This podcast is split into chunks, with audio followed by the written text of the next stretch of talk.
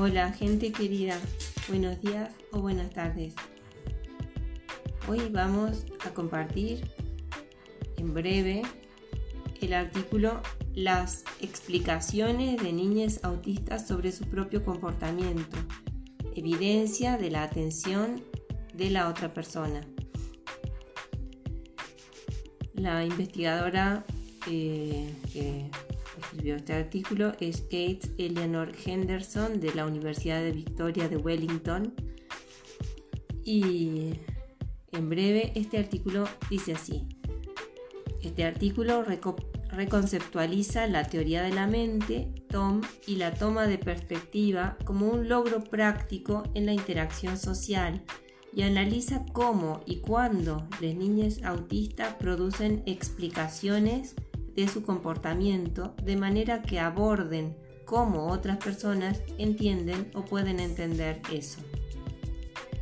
Método 3. Familia con niñas autistas recolectaron grabaciones de video de ellos mismos interactuando en casa. A partir de 5 horas de video se realizó, transcribió y sometió a análisis de conversación una colección de 45 instancias de relatos producidos por niñas autistas. Resultados. Las explicaciones ocurrieron tanto en turnos de iniciación como de respuesta. Los relatos producidos en los turnos de iniciación abordaron las potenciales caracterizaciones de sí mismos que pudieran hacer sus interlocutores. Sus relatos en segunda persona abordaron caracterizaciones reales en los turnos anteriores de los interlocutores. Asimismo, dos de las niñas produjeron relatos que construyeron su conducta como resultado de causas internas. Discusión y conclusión.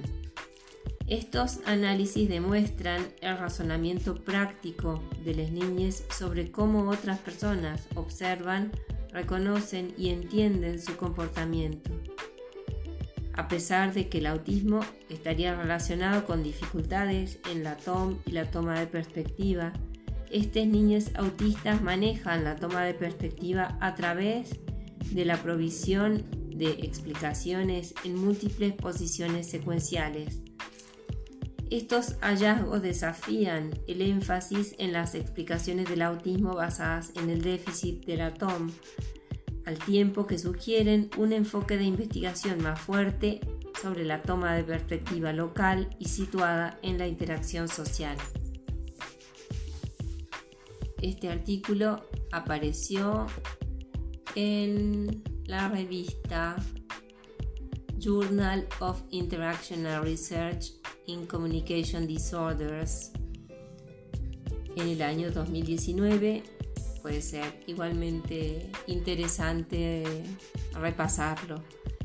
Agradecemos desde ya tus críticas, tus comentarios, tus preguntas y te deseamos muy buenos días o buenas tardes. Chao, cuídate.